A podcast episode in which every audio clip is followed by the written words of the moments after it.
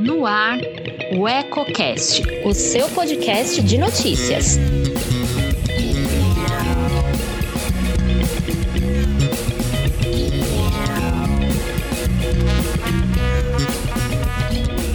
Olá, aqui é a Priscila Pegatin e te convido a acompanhar agora o Eco Brasil, com as principais notícias do país e do mundo nesta segunda-feira, dia 27.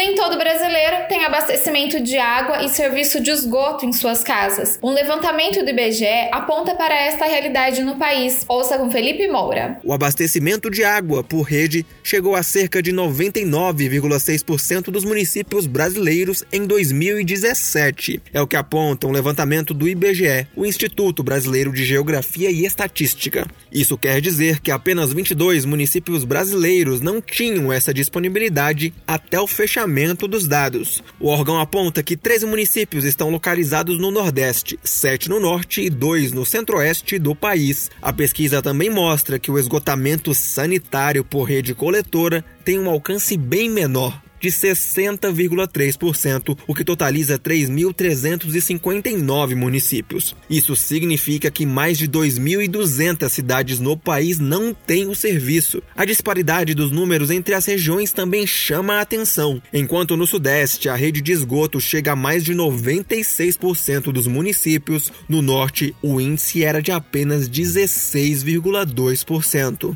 A estimativa do IBGE é de que em 2017, mais de 34 milhões de domicílios no Brasil não contavam com o serviço.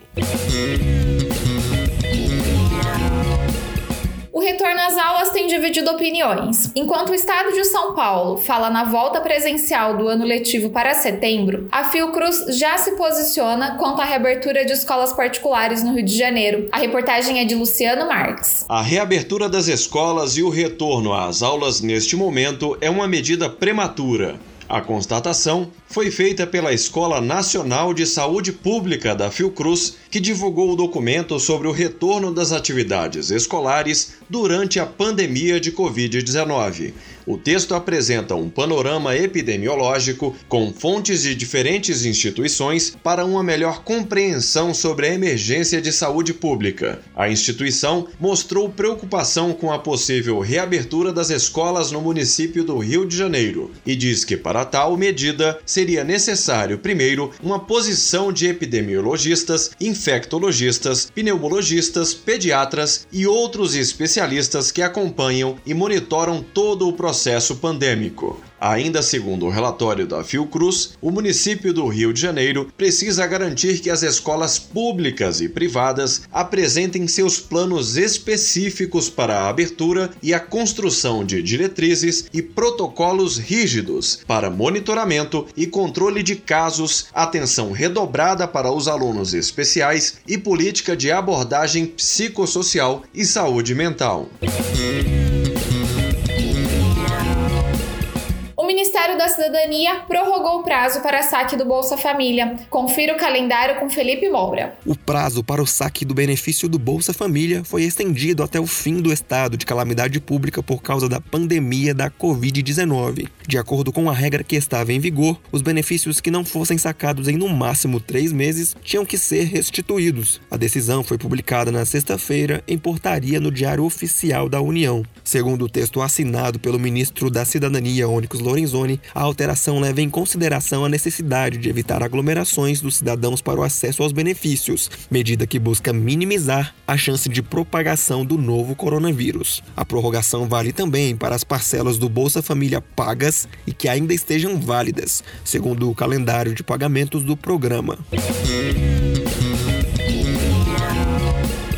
Municípios têm até sexta-feira para preencherem plano de recursos de ações socioassistenciais. Jalila Árabe traz um balanço dos inscritos e fala sobre o crédito. As gestões municipais têm até o dia 31 de julho para preencherem o plano de ação para viabilizar o recebimento de recursos para execução de ações socioassistenciais previstos na Portaria 369 de 2020 do Ministério da Cidadania. Ao todo, 2.900 1.524 municípios são elegíveis ao crédito. Até sexta-feira, apenas 1.782 municípios haviam completado as informações, segundo o levantamento da Confederação Nacional de Municípios. O Plano de Ação é um instrumento de planejamento que norteia a execução das iniciativas previstas para o recurso, conforme a CNM. Entre elas estão o atendimento de pessoas que necessitem ser alojadas ou remanejadas do seu atual local de acolhimento ou pessoas que se encontrem em situação de rua, desabrigadas, desalojadas ou em situação de imigração. O órgão gestor deve preencher o documento e apresentar a aprovação do respectivo Conselho Municipal de Assistência Social, informando a data da reunião e o número da resolução validada. Caso o município não envie o plano de ação, isso significa a devolução integral do recurso recebido, por meio do Guia de Recolhimento da União, ao Fundo Nacional de Assistência Social.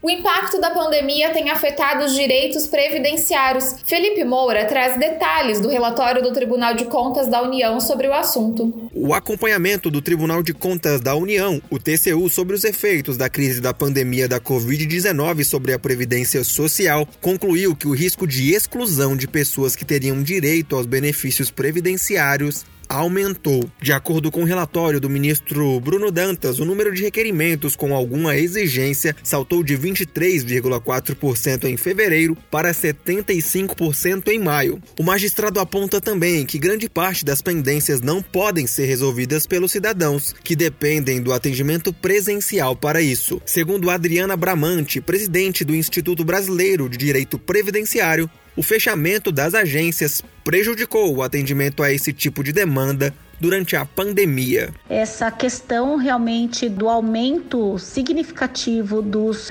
casos eh, de exigência é bastante preocupante, porque muito embora o INSS esteja todo digital e muitas pessoas estejam conseguindo acessar os serviços oferecidos, tem muita coisa que precisa ser feita pessoalmente. Então, realmente tem muitas pessoas bastante prejudicadas com esse fechamento da agência por todo todo esse período de pandemia. De acordo com o um relatório, com a suspensão do atendimento presencial, mais servidores do INSS puderam se dedicar à análise dos requerimentos. Assim, o risco de prolongamento do tempo para avaliação dos pedidos não relacionados com incapacidade ou BPC benefício de prestação continuada, diminuiu com as medidas de combate à pandemia. Esse tipo de análise constitui a principal fila do INSS e, de acordo com o tribunal, o estoque de processos reduziu em 28%, passou de pouco mais de 1 milhão e 600 mil em fevereiro para cerca de 1 milhão 150 mil em maio de 2020. Outro indicador que apresentou melhora foi o tempo médio de concessão desse grupo de benefícios, que passou de 118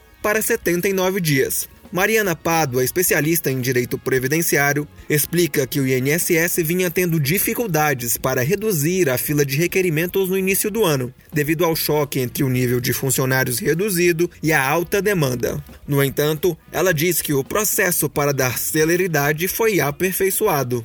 Eles se ajustaram, melhoraram a plataforma do meu INSS nesse período, fizeram com que ela se transformasse em uma excelente ferramenta para que seja dado continuidade daqui para frente. Desde março, o INSS mantém o atendimento remoto por dois canais: o telefone 135 e a plataforma Meu INSS. De acordo com o governo federal, a volta do atendimento presencial nas 1.525 agências da Previdência Social no país está marcada para 3 de agosto. A princípio, os locais vão funcionar 6 horas por dia, com protocolos de segurança particulares a cada realidade. O INSS também prometeu que irá disponibilizar um painel eletrônico contendo informações sobre o funcionamento das agências da Previdência Social, os serviços oferecidos e o horário de funcionamento.